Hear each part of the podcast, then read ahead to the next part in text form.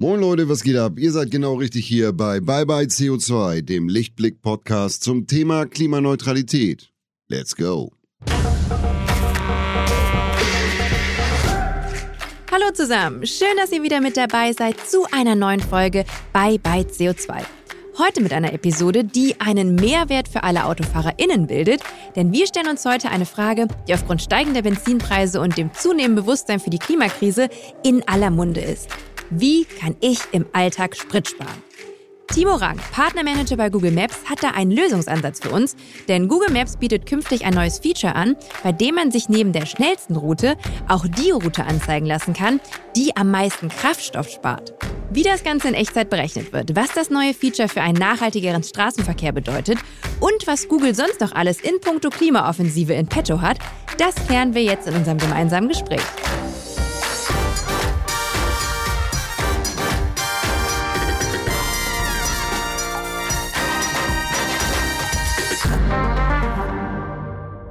Hallo Timo, schön, dass du da bist.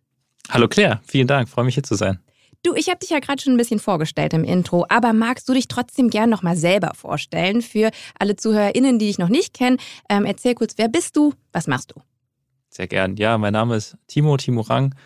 Ich äh, lebe in Hamburg äh, zusammen mit meiner Frau, unserem Hund, ähm, arbeite für, für Google und genauer zu sein Google Maps. Bin jetzt seit acht Jahren bei Google. 2014 habe ich angefangen ähm, in Dublin im Bereich ähm, ja, Google Ads, das Anzeigengeschäft. Man sagt und ja Dublin, ne? Dublin, ja. ja. Für die, die Taxifahrer in Dublin da. Dublin, ja. Genau, kriegt man schon mal gut. Also das ist irische Englisch mit auf jeden Fall. Ja. Genau, da habe ich zweieinhalb Jahre für Google gearbeitet ähm, und äh, bin dann nach Hamburg gekommen und habe hier mit verschiedenen Unternehmen zusammengearbeitet, zuletzt äh, mit der Otto-Gruppe ähm, viel zusammengearbeitet und äh, arbeite jetzt äh, im Bereich Google Maps, insbesondere im Bereich äh, Navigation, also äh, wie können wir möglichst effizient und nachhaltig von A nach B kommen. Und äh, da gibt es verschiedene äh, Projekte, Themen, an denen wir arbeiten, auch tatsächlich, mit Hamburg-Bezug, also die wirklich in Hamburg dann ähm, speziell durchgeführt werden. Und genau, das sind so die Sachen, die ich, die ich bei Google mache und freue mich heute mit dir ein bisschen darüber zu reden. Jetzt haben wir gerade schon äh, über, jetzt hast du angesprochen, Mobilität. Darf ich dich ganz kurz fragen, auf welche Art und Weise bist du heute angereist? Weil wir sitzen uns nämlich gegenüber in Hamburg. Ähm, bist du mit den Öffentlichen gekommen? Ich bin mit dem Fahrrad gekommen. Mit dem Fahrrad, du bist ein Fahrradfahrer. Ja, schön Wetter, Fahrradfahrer, muss ich aber auch ehrlicherweise sagen. Ist ja heute auch ausnahmsweise mal, ne? Schönes Wetter in Hamburg. Genau. Ähm, Sag mal, Nachhaltigkeit. Ähm, spielt Nachhaltigkeit bei dir eine Rolle im Beruf? Ja, hast du ja auch gerade schon angesprochen, aber auch im Privaten? Ja, ich denke auf jeden Fall. Also ähm, dadurch, dass wir uns da beruflich viel mit auseinandersetzen äh, und äh, überlegen, wie können wir unsere Produkte für unsere NutzerInnen möglichst ähm, effizient und nachhaltig gestalten, äh, spielt das Thema bei mir privat auch auf jeden Fall eine Rolle. Ne? Also einmal natürlich beim Thema Mobilität, aber auch in anderen Bereichen ähm, seien es jetzt private Flugreisen ne? oder zum Beispiel, wie ernähre ich mich. Das sind natürlich alles Dinge, mit denen man da mal in Kontakt kommt und sich darüber Gedanken macht und dann auch für sich selber entscheidet, okay, das sind ähm, Dinge, die ich machen möchte, fast muss, ne? weil man sagt, okay, das, das äh, kann ich irgendwie so nicht mehr äh, mein Gewissen vereinbaren und ähm, dann entsprechend auch danach handeln. Okay. Wie sieht denn so dein Day-to-Day-Business eigentlich aus ähm, im Berufsalltag? Ja, also aktuell ist noch viel Homeoffice. Ist so. Ja, auf jeden Fall. Wir haben, ähm, ja, sind natürlich lange wie, wie viele andere auch, schon seit langer Zeit im Homeoffice und aktuell ähm, haben wir so ein hybrides Modell. Also wir können ins Büro kommen, wenn wir möchten, müssen es aber nicht machen. Und im Oktober wird es dann soweit sein, dass wir wirklich dann so uns aufsplitten. Ne? Also ein paar Tage sind wir dann ähm, im Büro tatsächlich vor Ort und ein paar Tage sind wir im Homeoffice.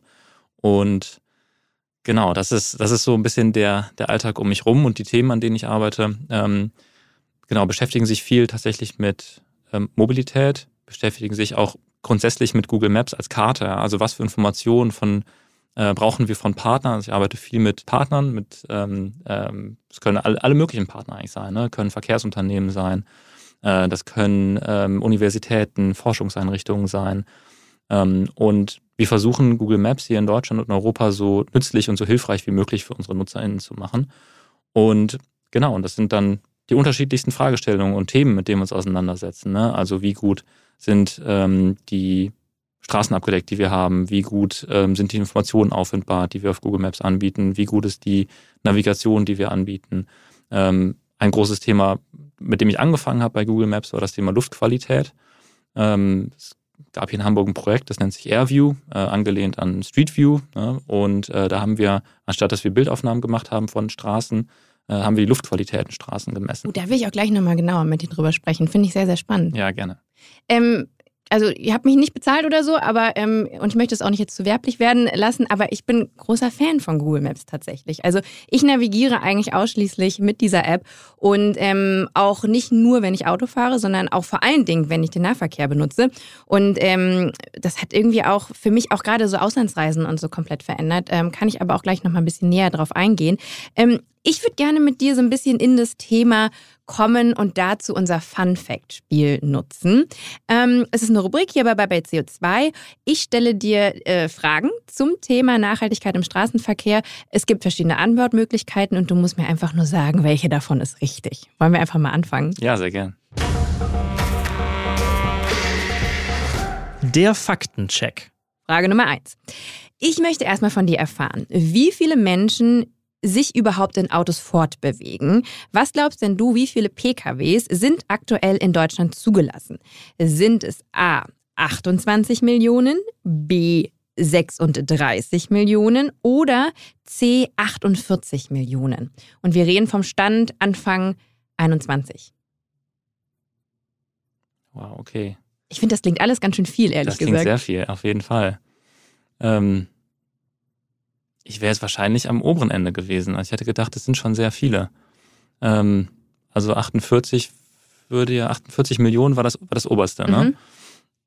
Das würde ja bedeuten, wie viele erwachsene Menschen haben wir in Deutschland? So um die Oh, das musst 50, du mir sagen. 60 Millionen? Ich weiß es nicht genau. Aber ich, ich würde, glaube ich, die 48 Millionen nehmen, das ist das höchste. Damit liegst du auch richtig. Und zwar sind es genau 48,5 Millionen zugelassene PKWs in Deutschland. Und ähm, der Wert ist vom 01.01.2021. Jetzt meine Folgefrage Nummer zwei. Von diesen 48,5 Millionen, wie viel Prozent sind rein, also voll elektrisch? Sind es A 1,3, B 3,2 oder C 10,8 Prozent? Ich meine, das müssten die 1,3 Prozent sein. Wir hatten das Thema tatsächlich auch ähm, bei dem ähm, Produkt Kraftstoffsparende Routen, äh, das wir jetzt in Deutschland vorgestellt haben. Und da haben wir uns auch mit dem Thema Motorisierung auseinandergesetzt. Deswegen glaube ich, sind es 1,3 Prozent. Damit liegst du vollkommen richtig.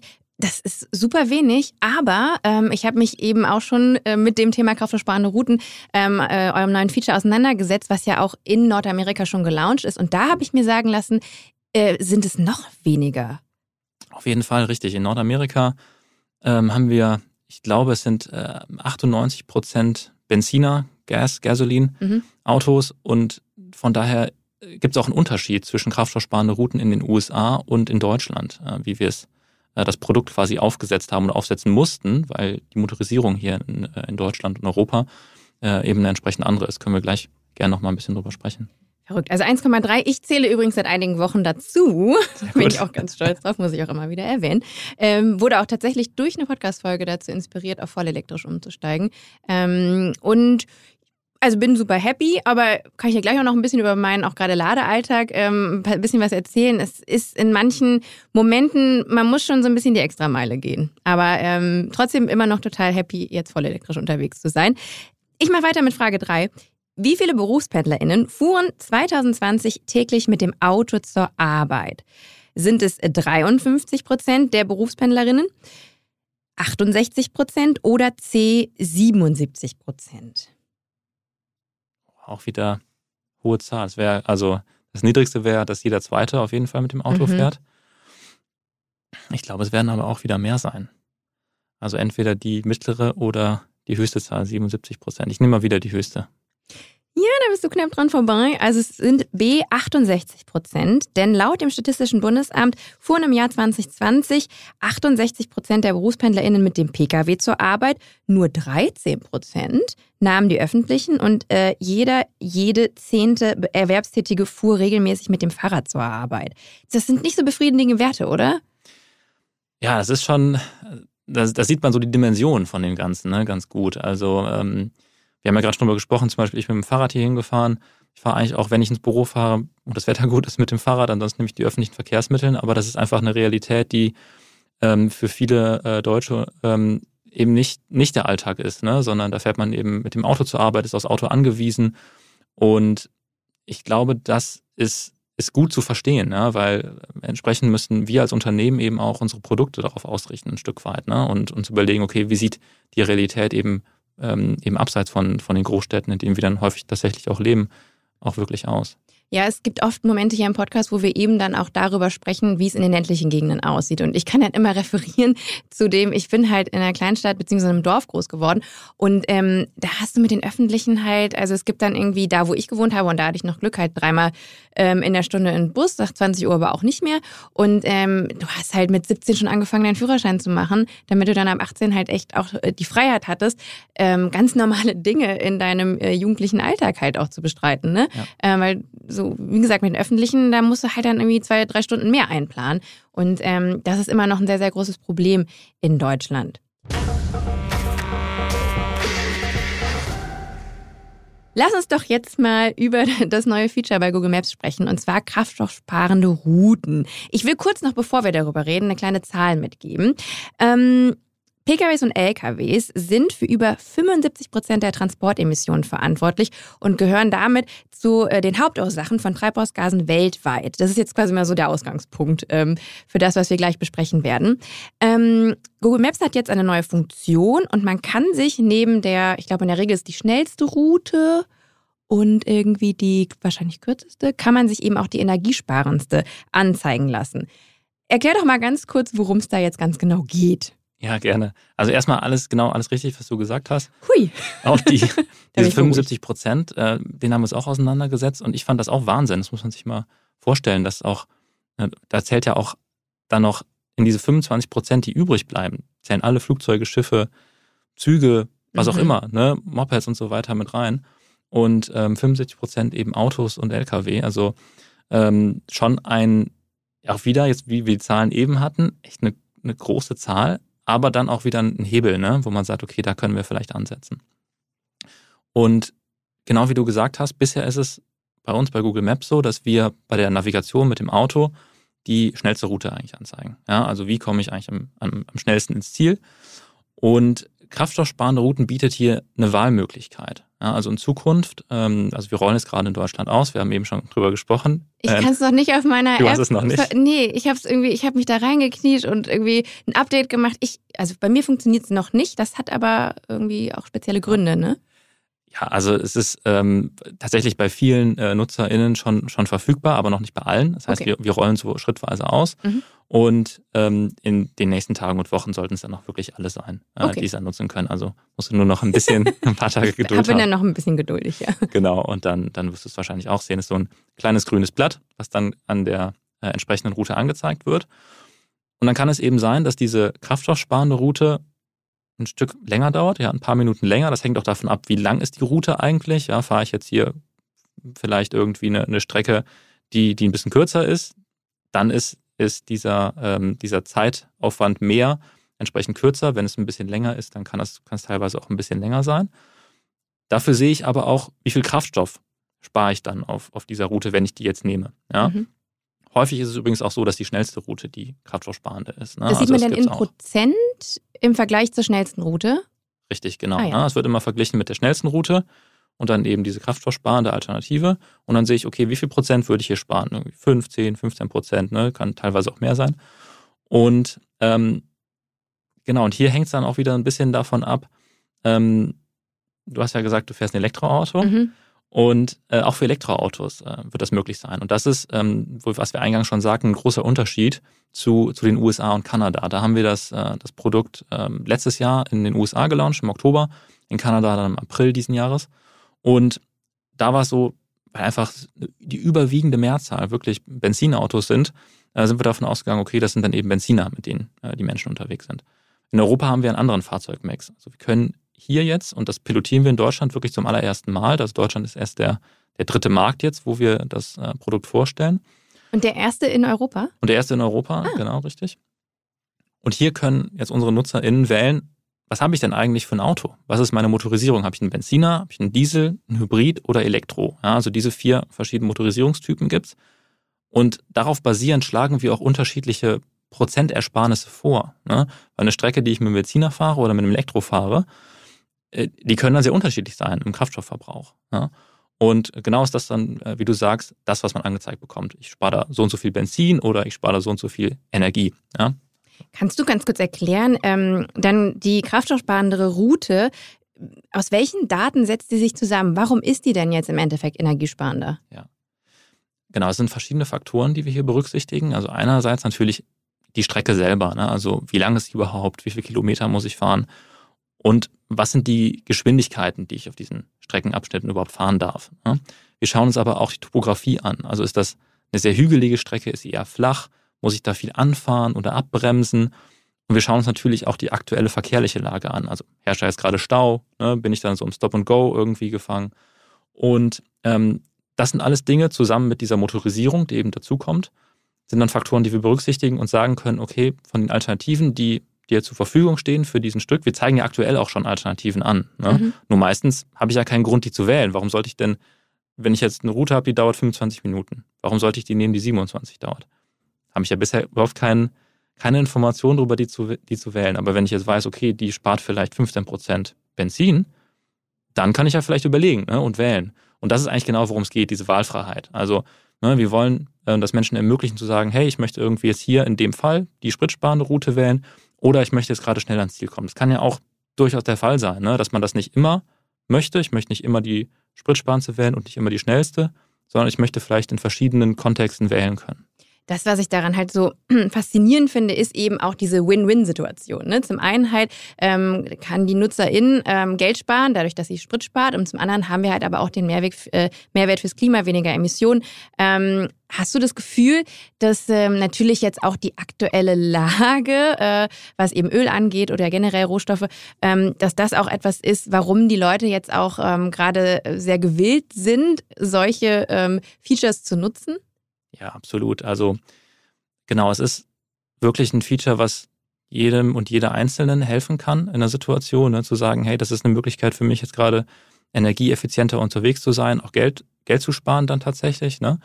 Ähm, wenn ich jetzt viel aufs Auto angewiesen bin und, und damit fahre, kommt dann natürlich irgendwie auch über die Zeit eine, eine gewisse Summe zusammen, auf jeden Fall. Aber auch in einem großen Kontext. Ne? Also wenn man das im, an dieser ganzen ja, Nutzerschaft quasi hochrechnet, äh, die wir bei Google Maps haben. Das sind ja über eine Milliarde Nutzer, die, die wir weltweit haben bei Google Maps. Jetzt ist Deutschland erst der dritte Markt, aber wir hoffen natürlich, dass das in, in viele weitere Märkte ausrollt. Und wir haben es ja im Oktober letzten Jahres eingeführt in den USA. Und seitdem wir das quasi da gestartet haben, ne, auch so stückweise ausgerollt haben, wurde schon so viel CO2 eingespart, als hätte man 100.000 Autos von der Straße genommen. Und wir hoffen natürlich, dass das mit mehr Märkten und mehr Menschen, die das Ganze nutzen, eben auch dann einen, einen positiven Effekt auf, ähm, auf CO2-Emissionen oder das Klima hat. Dieser Podcast wird präsentiert von Lichtblick. Für alle Neukundinnen gibt es mit dem Code Podcast50 einen 50-Euro-Bonus auf alle Lichtblick Strom- und Gasprodukte. Für eure klimaneutrale Energie für zu Hause und unterwegs. Den Code könnt ihr auf lichtblick.de einlösen. Weitere Infos dazu findet ihr in den Show Notes. Und ähm, du hast jetzt auch schon gesagt, ich als jemand, der jetzt voll elektrisch fährt, habe aber auch einen Mehrwert durch das neue Feature.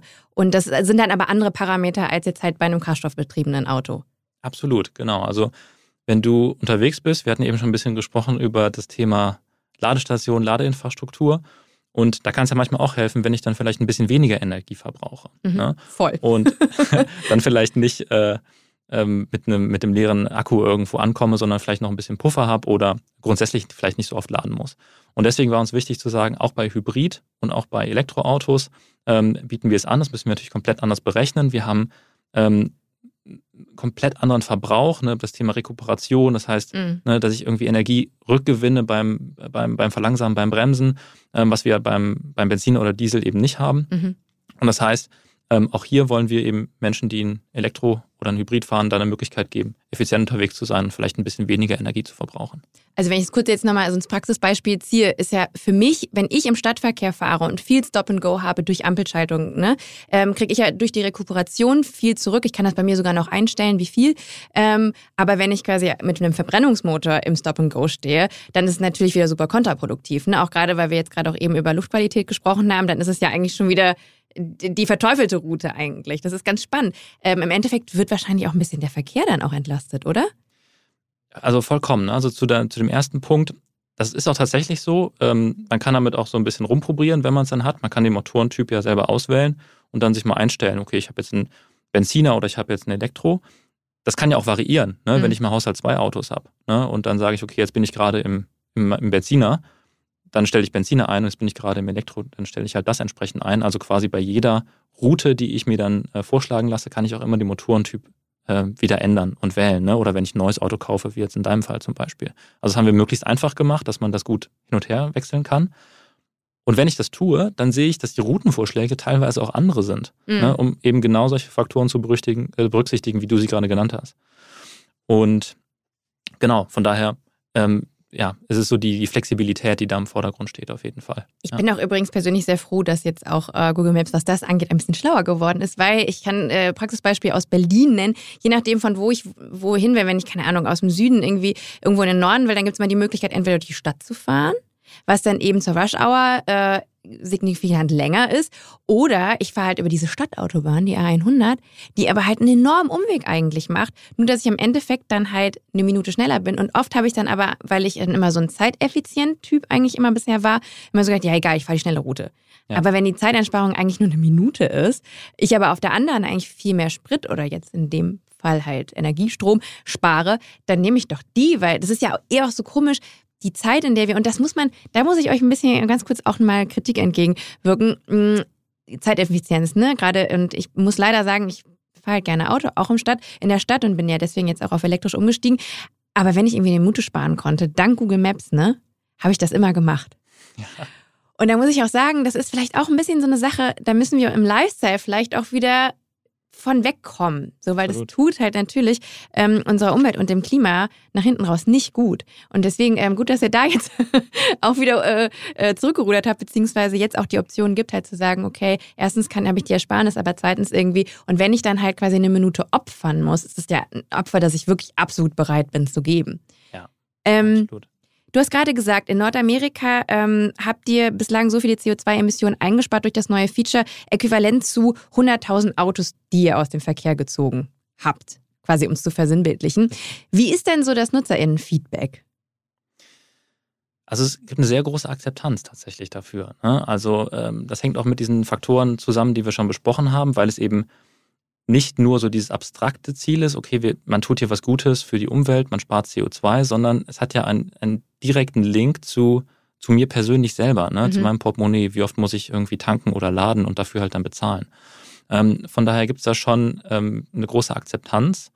Und was uns eben auch wichtig ist, ist, dass wir es nicht vorschreiben. Ne? Also du kannst weiterhin natürlich die schnellste Route wählen. Du kannst dir das auch in den Settings so anzeigen, dass du die immer angezeigt bekommst. Ne? Also wenn es dir jetzt wirklich super wichtig ist, immer möglichst schnell am Ziel zu sein, kannst du das auch nach wie vor auswählen. Oder eben dann eben die Kraftstoffsparende. Ne? Und du kannst auch zwischen den beiden hin und her switchen und es ist auch immer klar kenntlich, welches ist die schnellste und welche ist die Kraftstoffsparende. Ne? Und von daher ähm, ist die Akzeptanz bisher ganz gut und auch die, die Rezeption in Deutschland ist da sehr positiv. Warum glaubst du denn, dass es so wichtig ist, dass die Leute dann zumindest noch die Wahl haben? Weil es wird ja auch viel versucht über Gesetze und Regularien. Und wenn ich jetzt auch so ein bisschen an den Herbst-Winter denke, dass wir halt zum Beispiel Gas einsparen müssen und dann dürfen wir nur noch und das, und das mögen die Leute nicht so gerne und jeder sagt sich so, nee, warum sollte ich jetzt Gas einsparen? Das ist doch irgendwie nicht mein Problem.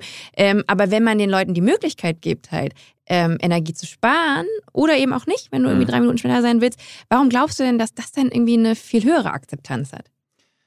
Ich glaube, es ist natürlich auch die eigene bewusste Entscheidung dann dafür, ne, die dann eine Rolle spielt. Also ich entscheide mich jetzt dafür, diese Route zu wählen und damit spare ich 20 Prozent Benzin dann in dem Fall. Ne? Dann ist das ja was, was ich aus, aus mir heraus dann getätigt habe. Was wir versuchen, ist einfach nur diese Information darzustellen, ne? weil diese Routen, die gibt es ja schon immer, die gab es mhm. ja schon vorher. Nur vorher wusste man das vielleicht nicht so oder vielleicht nicht so genau. Ne? Und ähm, wie du das Beispiel aus Berlin gerade genannt hast, das ist einem vielleicht ja irgendwie schon so ein bisschen klar, ah, okay, die Route ist kürzer, ich fahre da nicht so schnell, die dauert auch dann vielleicht ein bisschen länger in dem Fall. Ähm, aber man, man weiß es ja nicht. Mhm. Aber wenn man jetzt quasi diese Information angezeigt bekommt und die auch sehr verlässlich ist, ne, wir arbeiten ja auch viel mit, das ist dann wieder meine Rolle bei Google, viel mit Partnern zusammen, ne, viel mit wissenschaftlichen Partnern. Wir haben das Ganze mit dem US-Energieministerium ursprünglich entwickelt. In Deutschland ähm, arbeiten wir mit dem SUSE-Institut in Berlin zusammen, um das kontinuierlich zu verbessern. Und äh, wenn ich dann weiß, okay, das ist dann tatsächlich eine Einsparung, die ich für mich persönlich mache, dann werde ich das vielleicht, ne, habe dabei ein gutes Gefühl und weiß dann auch, hey, und ich tue auch mit allen anderen, die das nutzen, auch was für ähm, ähm eben CO2-Ausstoß und wie du auch gesagt hast, auch zum Thema Luftqualität. Ne? Das, das dürfen wir auch nicht vergessen bei, bei ähm, ja, dem, bei den Autos äh, in der Stadt eben. Das sind ja nicht nur äh, CO2-Emissionen, die wir haben, sondern auch Stickstoffoxide zum Beispiel, Feinstaub und so weiter. Also halten wir fest, Wissen ist Macht. Und ihr natürlich als Suchmaschine, ja auch ganz ursprünglich, stellt ja Wissen zur Verfügung. Jetzt habe ich gelesen, dass in den USA bei der Suche, also wenn ich jetzt ein Auto kaufen will und ich gebe da halt irgendwie so ein Ver Ver Verbrennermotor, Automodell ein, dann ähm, äh, gebt ihr jetzt quasi auch schon die Möglichkeit, äh, ihr gebt da, wenn ich das richtig jetzt äh, wiedergebe, auch ähm, vollelektrische Alternativen dann automatisch mit an. Ne? Also keine Ahnung, ich suche mir irgendwie das neueste, der neueste Volkswagen oder BMW-Modell, mhm. ähm, aber ein Verbrennungsmotor, dann würde ich jetzt, wenn ich halt äh, Google in den USA benutze, quasi auch schon halt ein, ähm, ein äquivalentes äh, vollelektrisches Modell quasi vorgeschlagen bekommen. Mhm. Sehe ich das richtig? Ja, genau, das ist richtig. Also hierzu kann man vielleicht sagen, dass auch kraftstoffsparende Routen ist natürlich nur ein kleiner Teil ne, von, von vielen verschiedenen Initiativen, die genau in diese Richtung gehen. Ne? Also das richtet sich jetzt spezifisch an, an, an dich und mich, wenn ich das Auto gerade benutzen möchte oder muss ne, oder mhm. wenn ich darauf angewiesen bin. Ähm, daneben gibt es aber natürlich noch andere Möglichkeiten, irgendwie effizient von A nach B zu kommen, irgendwie den öffentlichen Nahverkehr, Fahrradnavigation zu Fuß und so weiter, findet man ja auch alles auf Google Maps. Aber neben Google Maps gibt es eben noch ganz viele andere Bereiche, ne, in denen Google aktiv ist. Du hast die Suche schon angesprochen, dann gibt es noch das Thema Hotels, es gibt das Thema Flüge und so weiter. Und hier versuchen wir eigentlich in allen Bereichen diese, diese Wahlmöglichkeiten zu geben. Ne, also wenn wir mal bei dem, bei dem Thema Flügen und Hotels vielleicht bleiben, ne, sehe ich vielleicht zwei Hotels, ne, die mir irgendwie gefallen. Bei dem einen kriege ich aber die Inform Information, das ist ähm, äh, zertifiziert ne, nach einem bestimmten Standard und ähm, hat so gesehen als Hotel weniger CO2-Ausstoß? Ist das eine zusätzliche Information, die ich dann vielleicht mit in meine Planung mit einbeziehe? Genauso beim Thema Flüge. Ne? Wenn ich verschiedene Flüge angezeigt bekomme, klar, dann gucke ich natürlich nach der Uhrzeit, nach dem Preis und so weiter. Aber wenn ich dann auch noch den CO2-Abdruck sehe oder dass ein Flug weniger CO2 verbraucht oder wenn ich vielleicht dann eben die Bahn nehme von Hamburg nach München, ne, was ja dann auch durchaus möglich ist. Man muss ja nicht immer ähm, ähm in einem Land fliegen, sondern eben auch dann den Zug nehmen. Das zeigen wir auch mit an und dann sieht, wow, okay, das hat so viel weniger CO2 ähm, im, im Fußabdruck, als wenn ich jetzt den Flug quasi nehme, ist das ja eine zusätzliche Information, die ich in meine Entscheidung mit einbeziehen kann. Trotzdem mhm. kann es ja sein, dass ich jetzt den Flug nehmen möchte oder muss, ja. Mhm. So, und von daher es ist, geht es immer in diesem, in diesem wirklich diesen feinen Grad Informationen anzeigen, Informationen geben oder auch dann beim Thema Autokauf, wie du schon gesagt hast, in der Suche, ne, vielleicht darüber informieren, hey, es gibt eben auch elektrische Informationen. Hast du da schon mal drüber nachgedacht? Wenn nicht, okay, fein, dann, dann, dann kauf den Benziner, wenn du den kaufen möchtest. Mhm. Aber hey, da gibt es vielleicht auch andere Sachen da draußen und über die versuchen wir dann so ein bisschen zu informieren und aufzuklären. Ja, ich fand das ganz spannend, weil das funktioniert auch schon in Deutschland, dass wenn man bei euch die Flugsuche nutzt, ähm, ich will, keine Ahnung, von Hamburg nach München fliegen, whatever, ähm, was ich auf jeden Fall besser mit dem Zug fahren sollte. Ähm, aber dann kriegt man bei euch auch ganz differenziert angezeigt, wie viel CO2 äh, die jeweilige Flugroute ähm, verbraucht. Wenn man jetzt umsteigen müsste, würde man da ja natürlich ganz konkret sehen, wie viel mehr CO2 ausgestoßen wird auf der, auf der Route mit Umwegen, würde ich es jetzt mal nennen. Ähm, und was auch ganz spannend ist, was ich aber auch schon wusste, ähm, dass ja auch quasi äh, sitzplatztechnisch auch zeigt, dass natürlich ein Business Class oder ein First Class, ähm, wenn man jetzt von Landstrecke spricht, dass der auf jeden Fall auch mehr äh, CO2 quasi verbraucht, weil man natürlich mehr Platz einnimmt im Flugzeug oder der Sitz ist, glaube ich, auch schwerer. Ähm, solche Faktoren kommen mit rein. Und ihr macht sowas einfach transparent. Und ich muss sagen, das sind so Informationen, also ich mache ja auch unter anderem diesen Podcast, um solche Informationen quasi unter die Leute zu mischen. Aber ihr als Google habt natürlich nochmal ganz andere Möglichkeiten und auch eine, eine ganz andere Reichweite, was solche Informationen und die Verbreitung von solchen Informationen angeht. Total. Und das kommt auch mit, mit einigen Herausforderungen. Ne? Also gerade in dem Flugbereich.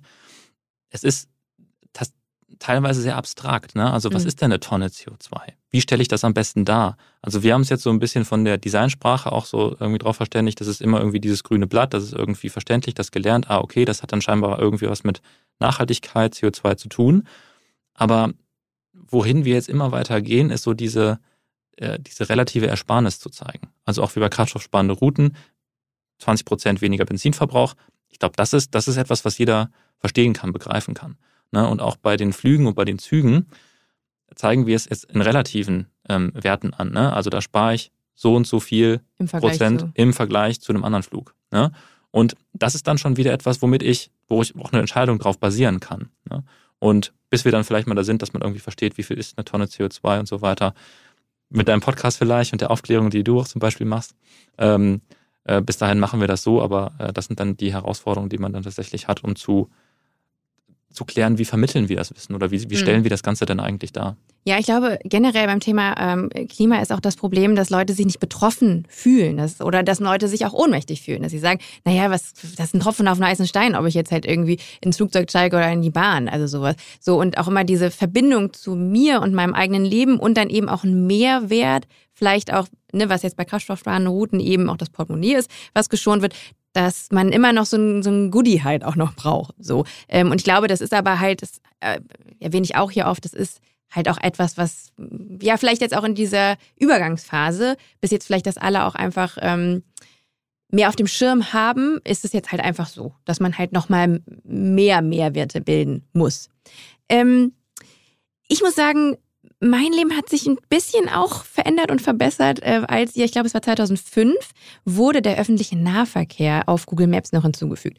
Und ähm, ich weiß nicht, ob sich unsere äh, ZuhörerInnen noch erinnern, wie das vorher abgelaufen ist. Also, keine Ahnung, wenn du jetzt in verschiedenen Verkehrsverbünden, äh, ich komme ja aus NRW ursprünglich, dann hast du halt den VHS, glaube ich, dann in Köln, aber da, wo ich her- herkomme, ist der VHR, dann braucht es halt immer irgendwie eine App zum jeweiligen ähm, äh, Verkehrsanbieter ähm, oder dann halt die DB-App oder so. Es war alles super unübersichtlich. Und ähm, gerade wenn du so von Adresse zu Adresse wolltest, musstest du erstmal herausfinden, was denn da die nächste Bushaltestelle und so Geschichten. Ähm, und dann war es auf einmal bei euch möglich auf Google Maps. Ähm, ich finde, das war ein absoluter Gamechanger. Und ähm, generell, das hast du jetzt auch schon öfters erwähnt, ähm, Nahverkehr, so, das ist etwas, was ihr oder auch mit Partnern zusammen arbeiten, auch weil ich gesehen habe, ihr arbeitet auch mit, mit Sharing-Unternehmen auch zusammen. Ähm, ich sehe auf jeden Fall, dass, ähm, dass ihr jetzt quasi nicht sagt äh, Auto-only, sondern dass ihr auch die Leute auch versucht, auf den Nahverkehr zu lenken. Glaubst du, der Nahverkehr ähm, und zum Beispiel auch Sharing-Konzepte, das ist auch so ein bisschen die Zukunft?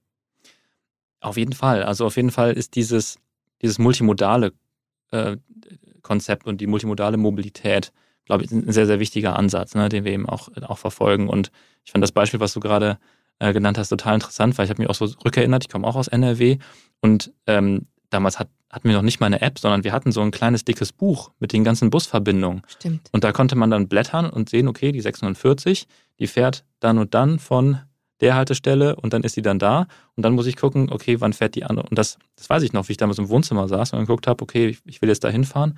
Und dann blätter ich nach, wo ich hinfahre. Ne?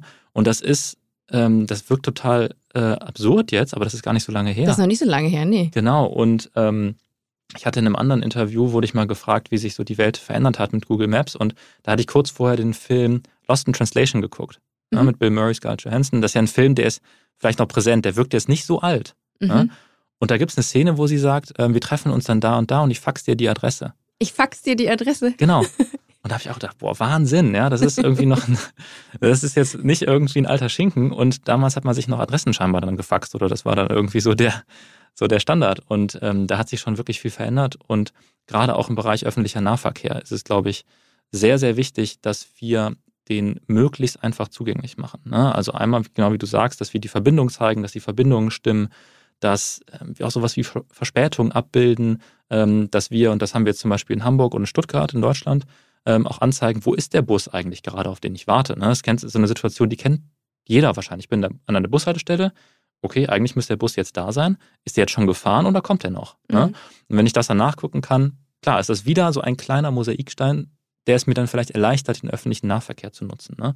Oder das Thema ähm, Tickets kaufen. Ne?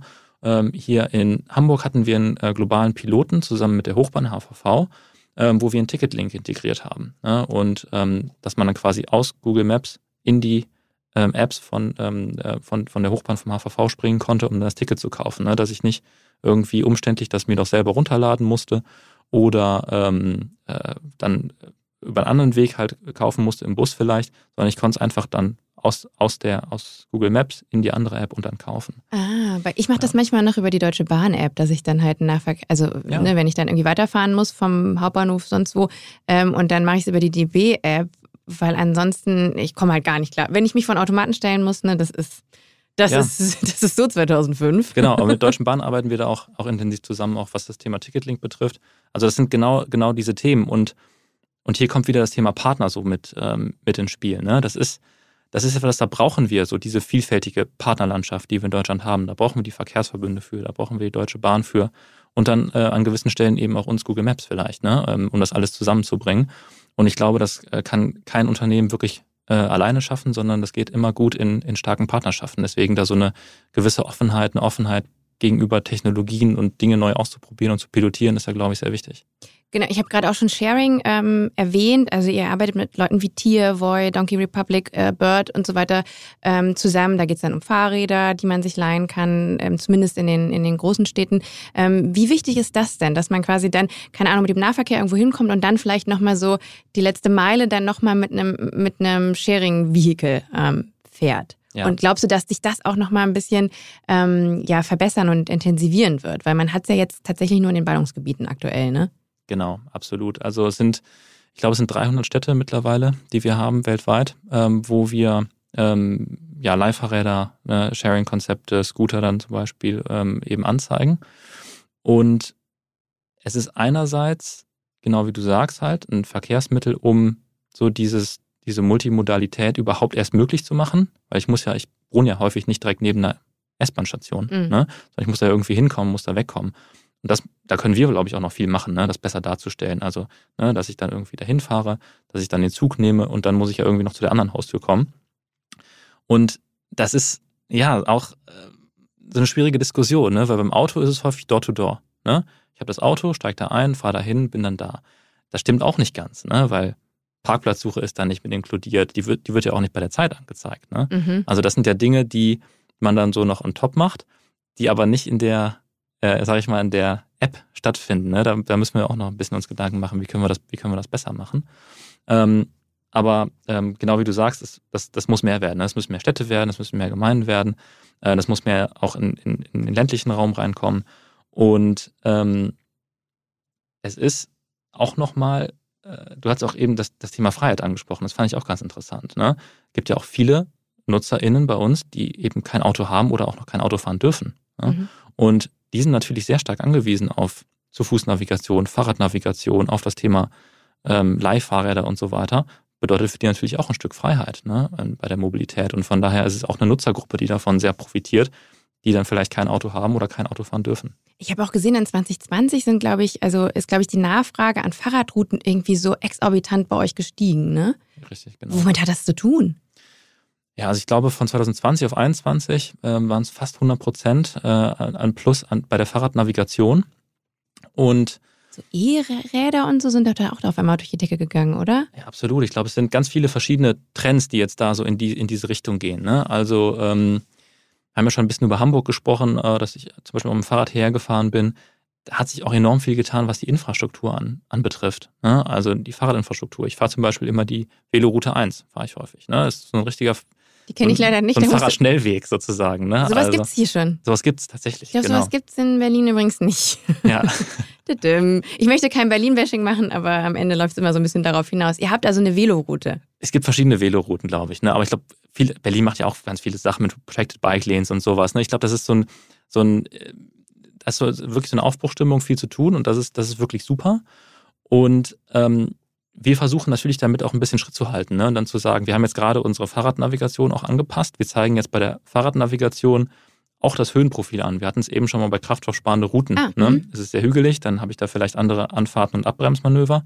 Beim Thema Fahrrad ist es auch super wichtig, weil das macht schon einen Unterschied, ob ich einen Berg hochfahren muss oder eben nicht. Ne? Und was wir auch anzeigen, ist, wie ist so der, diese Fahrradroute eigentlich beschaffen? Weil wir haben ja nicht so ein flächendeckendes Fahrradwegnetz, was überall gleich ist. Ne? Mhm. Das ist manchmal auf der Straße, manchmal ist das ein Fahrradweg, manchmal ist das irgendwie eine unebene ähm, Oberfläche, manchmal ist das total super ähm, äh, gemacht. Und das äh, versuchen wir auch anzuzeigen, ne? dass ich da als Nutzerin eben sagen kann, hey, ähm, diese Route, die dauert jetzt vielleicht ein bisschen länger oder was weiß ich. Äh, da habe ich andere Faktoren, warum ich die ähm, ähm, eben eigentlich sonst nicht nutzen würde. Aber die hat die besseren Fahrradwege, dann fahre ich die doch. Ne? Und das ist dann so eine ähnliche ähm, Gedankenkette vielleicht wie über kraftstoffsparende Routen. Ja. Kann ich mir was wünschen? Gerne, ja. Könnt ihr mal eine Moped-Route einführen? Ich habe nämlich ein E-Moped und ich äh, manchmal komme ich, also manchmal gucke ich mir dann halt die Autofahrroute an und denke so, nee, warte mal, da kann ich viel kürzer, weil da kann ich, da sind Poller, aber da darf ich durchfahren und so. Und dann ähm, stelle ich um auf Fahrradroute. Und dann bin ich manchmal auf so Fahrradfäden und denke mir so, Moment mal ganz kurz, hier darf ich nicht sein. Ja. Ähm, oder ich bin auch, muss ich jetzt ganz ehrlich zugeben, auch manchmal eine, die dann, also ich bin generell, mag ich es immer nicht, wenn auch so ähm, Motorradfahrer machen das ja auch ganz gerne, dass sie sich dann so vordrängeln an der roten Ampel. Das mache ich dann auch manchmal, aber nur, wenn es wirklich gut einsichtig ist und ich keine Fahrradfahrer irgendwie dabei behindere. Aber es ist schon eine andere Route, wenn du mit einem Moped fährst. Und ich finde, das bildet Google Maps aktuell noch nicht ab. Wäre schön, wenn ihr das auch mal auf eure To-Do-List mit äh, aufnehmt. Total, super guter Punkt. Wir bilden es ab, aber nicht in Deutschland und nicht in Europa. Es Warum gibt- ist das so? Ähm, das können wir auch gleich mal ein bisschen drüber sprechen, über das Thema ähm, Modal Split. Also wie sind wir eigentlich unterwegs ja, in, in, in unseren Städten oder in unseren ähm, oder generell in Deutschland, in unseren Gemeinden. Und es gibt Länder, wo wir tatsächlich dann diese Zweiradnavigation nochmal separat ausweisen, ne, weil da einfach ein viel höherer Anteil eben auf, Da geht es um die Nachfrage. Ach, zwei, ja, genau, einfach. Ne? Es ist natürlich immer mit einem, doch mit einem großen Aufwand auch verbunden, ne? so eine zusätzliche, zusätzliche Navigation Ah. einzuführen. Mhm. Fahrradnavigation gibt es leider zum Beispiel auch nicht in allen Ländern. Ne? Wirklich? Ja, Wo gibt es genau. keine Fahrradnavigation? also äh, gibt es wirklich viele Länder weltweit, wo, wo Fahrradnavigation noch nicht, ähm, Weil Verfügbar einfach ist, nicht ja. viele Fahrräder unterwegs sind. ja, oder weil ne, eben das noch nicht so eine große Nutzung hat wie jetzt zum Beispiel in Deutschland und Europa. Ne? Und beim Thema Zweirad ist es dann genauso, also motorisierte Zweiräder. Ne? Mhm. Und ähm, klar, ne, in, die, in, einer, einer idealen Welt hätte man das überall, jeden Reiter. Muss man auch ein bisschen gucken, dass nicht zu viel wird, ne, weil dann ist man wieder überfordert, okay. Und ähm, von daher wägen wir das natürlich immer von Markt zu Markt so ein bisschen ab. Aber wenn du im Ausland mal bist, irgendwo in, im asiatischen Raum vor allen Dingen, ähm, da gibt es dann auch tatsächlich ähm, eine Navigation extra für Zweiräder. Ja, gerade in Vietnam, da sind. Leute glaub ich, nur auf Mopeds unterwegs.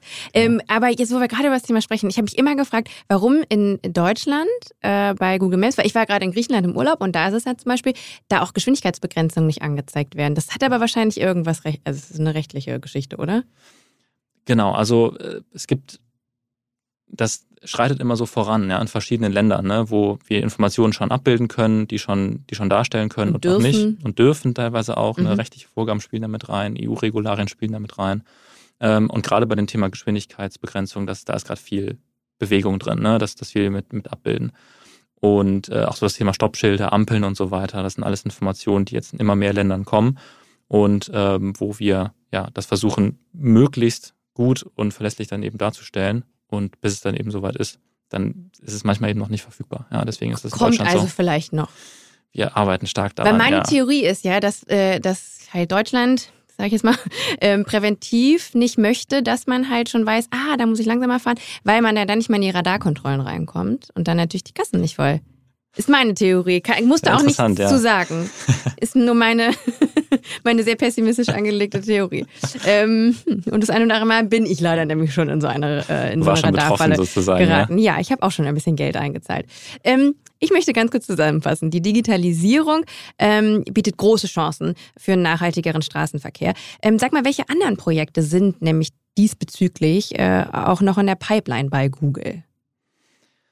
Ja, ich kann gern ein bisschen über das Thema Airview sprechen, ähm, wenn, das, wenn das interessant ist, weil es da um ähm, einerseits das Thema ähm, Luftschadstoffe, Luftqualität, aber auch das Thema äh, Klimawandel in Städten geht. Ja, hau raus. Also das ist quasi ein Projekt, was ähm, hier in Hamburg auch äh, stattgefunden hat. Ihr habt quasi ähm, auch ein Auto rumgeschickt, was so ähnlich aussieht wie das Google Street View Auto, was man manchmal ja auch sieht. Ähm, aber da wurden keine Bilder, hast du gesagt, aufgenommen, sondern die Luftqualität an den verschiedenen Orten gemessen. Genau. Warum? Genau. Ja, warum? Das ist, das wurden wir viel gefragt tatsächlich auch. Also äh, genau wie du sagst, das ist ein, ein elektrisches Street View Auto, äh, was wir mit zusätzlichen Sensoren ausgestattet haben. Und die Sensoren erfassen sechs Luftschadstoffe, äh, CO2, Stickstoffoxide, Feinstaub, Ozon, ne? also alles Dinge, die fürs Klima schädlich sind oder für unsere persönliche Gesundheit. Ne? Also wenn wir über die Straße gehen, Fahrrad fahren, joggen, wenn wir mit unseren Kindern unterwegs sind, auf den Straßen spielen. Ne? Also diese ähm, ähm, ja, Luftschadstoffe, die auch die persönliche Gesundheit betreffen. Und unser Anliegen war zu sagen, ähm, genau, deswegen ist der Name auch so angelehnt an, an Street View. Ja, bei Street View habe ich quasi in einer Straße, kann mir anschauen, okay, wie ist diese Straße und die nächste sieht komplett anders aus. Und so ähnlich muss man sich beim Thema, muss man sich das beim Thema Luftqualität vorstellen. Die Luftqualität kann von Straße zu Straße und Straßenabschnitt bis zur Kreuzung total variieren. Ja? Ich habe eine große Straße vielleicht, wo eine Ampel ist und da stehen die ganzen Autos mit laufendem Motor und fahren dann an. Und da habe ich vielleicht einen Café an der Ecke. Da habe ich eine ganz andere Schadstoffbelastung als quasi im Straßenverlauf. Ne? Und deswegen haben wir gesagt, okay, das wäre interessant, das mal mobil zu messen ne? und mhm. tatsächlich ein Auto zu haben, was im Verkehr ist, im Verkehr fährt und dann die, ähm, die Schadstoffe eben erhebt, um daraufhin dann äh, Veränderungen ne, vorzunehmen. Und ähm, wir machen das aktuell hier in Hamburg, wir machen das in Dublin und wir haben das Projekt schon ähm, nochmal als Pilot ein, ein, bisschen weiter in zum Beispiel auch in Kopenhagen gemacht. Mhm. Und Kopenhagen hat daraus ganz interessante ähm, ja, Maßnahmen quasi abgeleitet. Ne? Die haben dann gesagt, okay, Thema Kinder hatte ich gerade schon ein bisschen angesprochen. Kinder atmen viel, viel schneller als Erwachsene, nehmen auch viel mehr Schadstoffe dann sozusagen auf und ist natürlich immer für Wachstum und Entwicklung viel schädlicher. Und gerade da, wo viele Schulen, viele Kindergärten sind und so weiter, ähm, wurden ja, Straßen dann so ein bisschen verändert, ein bisschen angepasst. Ne? Da hat man dann so Thrive Zones, so grüne äh, Gebiete für Familien gemacht und so weiter. Und das sind natürlich Dinge, die ich dann machen kann, wenn ich diese, diese sehr hypergranularen Informationen dann habe. Ne? Und äh, genau, in Hamburg sind es dann andere Dinge, die wir uns anschauen mit unseren Partnern hier in der Stadt. Und auch hier kommt schon wieder das Thema Partner, ich sage es immer wieder, aber das sind Dinge, die die können wir natürlich nicht alleine. Wir brauchen mhm. im Endeffekt, können wir vielleicht diese Informationen erheben, aber dann muss es halt auch jemand nutzen, umsetzen und so weiter. Ne? Und wir versuchen das dann möglichst offen zugänglich zu machen und dann können wirklich super spannende, interessante Dinge passieren. Wir hatten auch in Kopenhagen den Fall, da hat ein Entwickler sich die Daten genommen und gesagt, hey, Thema Fahrrad, ich nehme diese Daten jetzt und mache die, mache eine Fahrradnavigation, die möglichst wenig schadstoffbelastet ah. ist. So, ne? wäre ein neuer Faktor sozusagen. Mhm. Dann kann ich die schnellste Route wählen vielleicht. Ich kann die Route wählen, die am wenigsten Steigung hat. Und ich kann vielleicht die Route wählen, die am wenigsten Schadstoffe hat. Ne? Also das sind so genau die, also das, das finden wir super spannend, solche, solche Projekte, die daraus folgen. Ich habe auch gehört, dass ihr ein Pilotprojekt äh, habt in Bezug auf Ampelschaltungen und diese quasi effizienter zu gestalten. Also auch gerade wenn du sagst, ähm, Schadstoffbelastung, klar, also wenn ein Auto halt zu lange an einer roten Ampel steht. Manchmal hat man das ja auch, dass man so steht und die ganze Zeit so denkt, warum stehe ich denn jetzt hier? Kommt doch keiner. Äh, ja. Ich bin ja Einzige hier in der Kreuzung. Warum ist die Ampel immer noch rot? Ähm, und dass quasi ihr auch Daten zur Verfügung stellt oder gesammelt habt, um ähm, Ampeln im Endeffekt intelligenter zu schalten. Ähm, kannst du darüber ein bisschen sprechen? Weil ich glaube, ihr habt das auch in Israel dann auch angewendet. Richtig, genau. Ja, absolut. Also es ist ein Projekt, was wirklich sehr, sehr früh gerade in der Research-Phase ist. Das leitet auch unser Research-Team. Sitzen übrigens auch in Tel Aviv, also deswegen auch diese Nähe dann zu dem Projekt, äh, zu den Projekten in Israel. Und da schauen wir uns das genauso an, wie du beschrieben hast. Ne? Wir schauen uns verschiedene Kreuzungen an ähm, in einem Stadtgebiet, auch zusammen dann mit Städten, mit Partnern, die uns dann diese Daten teilen. Und wir schauen uns an, okay, wie würde sich ähm, der Verkehrsfluss verändern, wenn wir diese Ampeln zusammengenommen anders schalten. Ja? Und ähm, das machen wir dann in sehr, sehr enger Abstimmung, auch mit Städten, weil die haben ja auch ihre Logik, ne, warum die gewisse Dinge so machen, ne, warum Ampeln so und so geschaltet sind. Und wir geben dann einen Vorschlag, hey, wenn ihr das jetzt so machen würdet, Alternative 1, 2, 3, würde sich quasi die Stehzeit verkürzen, wir hätten viel weniger Anfahrten, wir hätten weniger Stau. Und das sind genauso Dinge, die wir uns ähm, bei diesem ähm, ähm Ampelprojekt im Prinzip angucken und äh, arbeiten gerade auch dran, das in weiteren europäischen Ländern und Städten zu testen. Also vielleicht kommt da in Zukunft noch ein bisschen mehr. Jetzt hast du ja so ein bisschen auch ähm, den internationalen Vergleich. Hast du das Gefühl, dass es irgendwie ein Gefälle gibt, was halt so die Offenheit von, für sowas angeht, was jetzt so die Städte oder vielleicht die Länder betrifft? Kannst du prinzipiell sagen, Europa ist da ein bisschen sperriger oder auch vielleicht manche Städte in Deutschland. Ähm, Hamburg ist, glaube ich, ein gutes Beispiel. Ne? Hamburg, glaube ich, sieht sich auch ein bisschen so als Modellstadt für die Mobilität der Zukunft. Ähm, aber siehst du da im internationalen Vergleich irgendwie Städte, die da offener sind und andere, die sich ein bisschen verschließen? Und wenn, weißt du, was da die Gründe für sind? Also ich bin da vielleicht auch ein bisschen voreingenommen, weil ich natürlich jetzt für vor allen Dingen Deutschland, europäischen Markt arbeite. Ähm, aber ich, ich, ich finde schon, dass viele Dinge hier ähm, auch, auch doch dann auch gut funktionieren. Ne? Die muss man dann auch ein bisschen loben tatsächlich auch. Ne? Also wir hatten eben das Thema, also ganz konkret dieser Fahrzeugmix zum Beispiel, dass das in den USA zum Beispiel gar nicht berücksichtigt wird, ne? was für eine Motorisierung mein Fahrzeug hat, weil es so wenig relevant ist. Und wir haben hier in, in Europa dann schon eine andere, eine andere Situation. Ne? Wir haben Förderungen und so weiter für, für diese Arten von Mobilität. Da könnte mit Sicherheit noch viel, viel mehr passieren. Ne? Ähm, aber gewisse Dinge, die funktionieren dann tatsächlich auch ganz, ganz gut. Ne? Oder das Thema Fahrradnavigation, auch was wir gerade hatten, dass wir es gar nicht in allen Märkten haben, aber in fast allen europäischen Märkten. Das zeigt ja auch, dass sich da wirklich viele Leute Gedanken drüber machen, ne? dass man mit dem Fahrrad überhaupt fahren kann, dass man das nutzen kann. Und grundsätzlich mehr Offenheit auf jeden Fall. Ne? Also das, das würden wir uns sehr, sehr wünschen, dass wir da mit äh, ja, noch, noch mehr Offenheit dem ganzen Thema begegnet wird. Ähm, aber ähm, vielleicht eine, eine, kleine Lanze mal für Deutschland und Europa gebrochen, auch wenn es noch viele Sachen gibt, die mit Sicherheit besser laufen könnten. Tatsächlich ist ja jetzt auch Deutschland das erste europäische Land, wo ihr die Kraftstoffbahnen Routen launcht. Hat das einen bestimmten Grund oder? Richtig, das erste Land in Europa, äh, nach den USA und Kanada, der dritte Markt weltweit. Und ähm, ja, also es zeigt natürlich auch ganz schön, was für eine Bedeutung Deutschland hat. Ne? Also es ist natürlich ein, ein großes Land, ein wichtiges Land, wir hatten hier die, die Zahlen zum Thema Autoverkehr in Deutschland, viele äh, PendlerInnen, die das Auto nutzen, darauf angewiesen sind. Und ähm, es, es, gab auch ein großes Interesse auch aus anderen Märkten, muss man auch sagen. Ne? Als es in Deutschland vorgestellt wurde, war die Frage sofort, wann kommt das nach Österreich? Wann kommt es in die Schweiz? Wann kommt das in das nächste Land? Und das ist natürlich schön, wenn dann auch so ein großes Land wie Deutschland so eine Signalwirkung, eine positive Signalwirkung bei, bei einem Thema hat und daneben andere sagen, hey, das möchten wir auch machen und in die Richtung wollen wir auch gehen. Das finde find ich eigentlich super. Ähm, setzt du dich ein bisschen auch mit den skandinavischen Märkten auseinander? Weil die ja auch tatsächlich, was so Elektromobilität zum Beispiel angeht, auch ganz schön weit schon sind. Zeichnet sich das auch irgendwie in deiner Arbeit ab? Bei mir weniger, ähm, aber eine Kollegin von mir arbeitet viel mit dem Thema Elektromobilität und die hat natürlich sehr, sehr viel mit zu tun. Ne? Und äh, gerade was so Ladeinfrastruktur, Ladesäulen und so weiter angeht, da ist das immer so ein bisschen, natürlich so sind das die Vorbildmärkte. Und so viele Pain Points, die da schon auffallen, die können wir dann auch in anderen Märkten übernehmen. Ne? Also wir haben schon so ein bisschen drüber gesprochen, über das Thema äh, Ladeinfrastruktur. Wie sieht das eigentlich aus, ja, wenn ich irgendwo hinkomme? Kann mir da Google Maps auch bitte mal helfen? Weil also ich bin jetzt halt, glaube ich, Woche drei oder vier mit meinem vollelektrischen Auto und ich muss sagen, ähm, gerade, also wenn ich nicht zu Hause laden kann oder wenn ich auch Langstrecken fahre, muss ich echt immer ordentlich planen. Ne? Also ich habe immer so eine Reichweite von, sagen wir mal, Pi mal Daumen 300 Kilometern und ähm, ich muss mir dann schon vorher überlegen, wo ich ranfahre. Ne? Mhm. Und das mache ich halt dann auch immer mit einer separaten App. Gut, die ist dann wiederum mit Google Maps oder dann eben dem anderen da verlinkt, kann ich mich dann auch entscheiden, mit was ich navigiere, aber das ist dann nicht integriert in die App. Ja. Und dann muss ich immer gucken, okay, bei welchem Anbieter bin ich, wo kriege ich meinen Tarif, was gibt's für Ladesäulen. Ähm, ich will natürlich schnell laden oder so schnell laden, wie es geht, ne, weil ich ja schnell wieder weiter will und muss dann irgendwie gucken, ähm, wo kriege ich dann quasi auch, auch die Ladeschnelligkeit, die mein Auto liefern kann. Und das ist halt immer super viel. Also ich, ich bin froh, dass ich Journalistin bin und mit Recherchieren und so jetzt nicht so Probleme habe.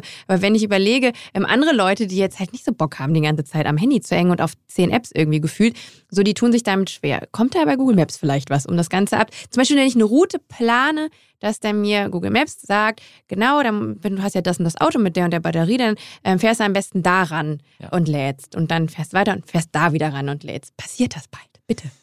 Ja, also es gibt zwei Richtungen, die wir da ähm, äh, uns entwickeln und uns Gedanken machen. Also wie du sagst, der Planungsaufwand ist dann wirklich nochmal ein anderer einfach, ne, den man aktuell hat. Und ähm, versuchen das, äh, die Informationen dazu möglichst flächendeckend und einfach zur Verfügung zu stellen. Ne? Also so die erste Route, in die wir uns, oder die erste, der erste Bereich, in dem wir uns ähm, äh, quasi äh, Gedanken machen, ist erstmal, wie bilden wir möglichst umfassend diese Ladeinfrastruktur ab. Mhm. Und zwar nicht nur ist da eine Säule, sondern ist die auch gerade aktuell überhaupt frei? Also wie viele Stellplätze hat die? Okay, die hat vier Stellplätze. Und dann kann ich in Google Maps sehen, okay, zwei davon sind jetzt belegt ne? oder zwei sind frei. Dann kann ich noch sehen, genau was du an, angesprochen hast, wie viel Kilowatt kann ich überhaupt laden? Ist das irgendwie eine Schnellladesäule oder nicht? Dauert das dann entsprechend länger? Ähm, und wie kann ich da überhaupt bezahlen? Was für Bezahlmöglichkeiten sind da äh, äh, an dieser Ladesäule akzeptiert? Ne? Also Informationen, die ich dann vielleicht, die mir ein bisschen das erleichtern im Vorfeld, diese Planung ein bisschen vereinfachen. Ähm, die zweite Sache ist, ähm, ist der Bereich Google Automotive Services, also wo wo Google schon tatsächlich richtig in das Auto integriert ist, ne, so als Software, so wo quasi Google Maps integriert ist, wo der Google Assistant genutzt wird, auch, auch Android so als Betriebssystem integriert ist. Und da gibt es einige ähm, Automobilhersteller, mit denen wir zusammenarbeiten. Und da versuchen wir schon einen Schritt weiter zu gehen und zu sagen, okay, wenn ich jetzt eine Route plane, wo sind denn die Lademöglichkeiten auf dieser Route und die plane ich dann in die Route mit ein, weil ich weiß, meinen aktuellen Akkustand bei der Strecke und der Fahrtweise. Also der weiß das dann schon automatisch. Genau, dann könnte ich dann quasi ähm, stärker antizipieren, okay, an der äh, Säule müsstest du dann wahrscheinlich laden, weil dann dein Akku entsprechend niedriges ja, Niveau das hat. mega. Richtig, genau. Aber es sind immer noch zwei verschiedene Systeme. Ne? Einerseits erstmal das Handy, was wahrscheinlich oder viele, fast jeder hat, ne, wo ich mir erstmal anzeigen kann, okay, die sind da und da. Das ist ja noch so ein bisschen entkoppelt vom Auto oder wo es dann schon voll im Auto integriert ist. Ne? Also diese zwei Ansätze und. Über die Option habe ich gar nicht nachgedacht, weil ich, ja. ich persönlich nutze halt immer äh, Apple CarPlay, bin ich total ähm, ehrlich. Ich nutze auch nicht die Navigation in meinem Auto, wäre, wäre möglich, weil ich aber dann halt irgendwie, ähm, also ich vertraue euch da, was auch so Traffic und Stau und so angeht, einfach mehr. Und, ähm, und das ist aber auch alles immer sehr fehleranfällig tatsächlich. Ich muss dann, man muss es ja immer auch mit dem Kabel verbinden. Ja. Ist ja leider so. Und da muss man sagen, da wird noch nicht so, weil du mal viel mit Partnern und Partnerships und so sprichst. Ich glaube, die Autohersteller, die sind da noch nicht so weit, was das angeht. Und wollen natürlich auch immer, dass man da halt irgendwie die interne äh, Navigation beispielsweise nutzt. Und ich weiß nicht, wenn ich ein Tesla-Fahrerin, also jetzt äh, plaudere ich aus dem Nähkästchen, bin ich halt nicht, ähm, äh, weil ich glaube, da ist es halt zum Beispiel integriert, ne, weil du die da dann auch gucken, wo ist der nächste Supercharger, wie weit kommst du und so. Und das wäre ja halt, also das wäre wirklich Next Level ich glaube, das ist auch generell ein Ökosystem, wo sich gerade viel entwickelt, viel mhm. tut, äh, wo man eben schaut, was sind Partnerschaften, die für beide Parteien im Prinzip ähm, äh, wertvoll sind oder auch nicht. Ne? Manche Sachen entwickelt man auch gerne alleine oder ne, wie das Beispiel Tesla, die da auch viel machen. Und ich glaube, da kann man viel voneinander lernen. Man kann schauen, in welche Richtung man sich entwickelt und hoffentlich hat das Ganze dann ähm, so einen positiven Effekt wie bei dir, ne? dass du dich für ein E-Auto entscheidest und dann hoffentlich äh, damit gut zu den, zu den Ladesäulen dann auch kommst. Ich will noch mal mit dir ein bisschen über den so, ich würde mal sagen, generischen Impact sprechen, den ja Google tatsächlich hat. Ähm, ihr habt ja eigentlich eine enorme Macht, ne? weil ihr wisst schon früh, was Leute interessiert, ihr könnt früh Trends abschätzen, ihr braucht keine großen Marktforschungsanalysen, ähm, sondern ihr müsst lediglich nur so monitoren, welche Suchbegriffe sind jetzt aktuell gefragt. Ich habe zum Beispiel mal gelesen, im ersten Halbjahr 2022 haben im Vergleich zu 2021 äh, mehr als dreimal so viele Menschen die Suchbegriffe Benzin sparen und Sprit sparen eingegeben. Ähm, wie nutzt Google denn so einen Wissensvorsprung? Jetzt vielleicht auch gar nicht mal nur, was Nachhaltigkeitsthemen angeht. Ihr seid ja eigentlich immer einen kleinen Schritt voraus.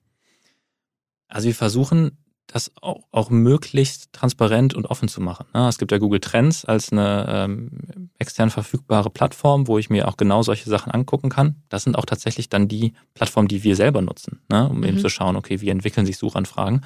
Und da wir natürlich viel damit arbeiten, nutzen wir das auch viel. Ne? Und dann schauen wir im Prinzip, okay, wie ist, ist die Entwicklung in dem Bereich? Und gerade das, die Zahlen, die du genannt hast, die unterstreichen ähm, eigentlich, wie, wie aktuell so ein Thema wie kraftstoffsparende Routen ist. Ne? Und ähm, das ist aber nur eine Momentaufnahme. Ne? Wir haben ja schon viel, viel früher angefangen, äh, daran zu arbeiten und das zu entwickeln. Ne? Und das ist dann, ja, teilweise sind es Informationen, aber teilweise ist es auch eine Ausrichtung, ne, die wir haben. Und ähm, gerade so was das Thema Klima, Klimaneutralität bei Google angeht, sind wir da eigentlich schon relativ lange auf so einem, äh, auf so einer Entwicklung. Also 2007 ähm, war Google äh, CO2-neutral, ähm, hat dann später auch alle Emissionen, die jemals in der Geschichte von, von Google verursacht wurden, ähm, geoffsettet.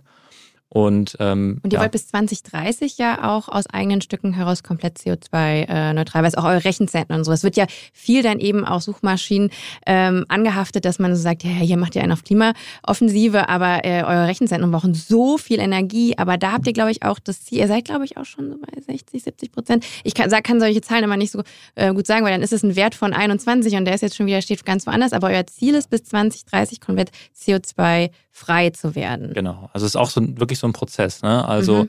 wir sind aktuell schon CO2-neutral, also alles, was passiert, matchen wir oder offsetten wir. Ähm, und auch rückwirkend für alles, also alle Aktivitäten, die wir machen, auch all unsere Rechenzentren ne, sind CO2-neutral.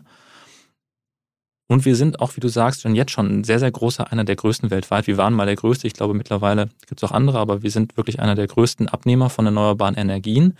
Und 2030 wollen wir nur noch erneuerbare Energien verwenden. Mhm. Das ist aber nicht trivial, ne? das ist wirklich nicht leicht. Auch diese, diese Spitzen, ne, die dann im Prinzip auftreten, ähm, immer abdecken zu können, also zu keiner Zeit irgendwie fossile Energie überhaupt nutzen zu müssen, ähm, ist unser Ziel. Und wir wollen das aber auch nicht nur für uns machen, sondern wir wollen auch anderen Unternehmen dabei helfen. Ne? Mhm. Also das quasi zu erreichen und das, was wir äh, als Learnings generieren in diesem Prozess, zum Beispiel über Google Cloud, eben auch anderen Unternehmen zur Verfügung zu stellen.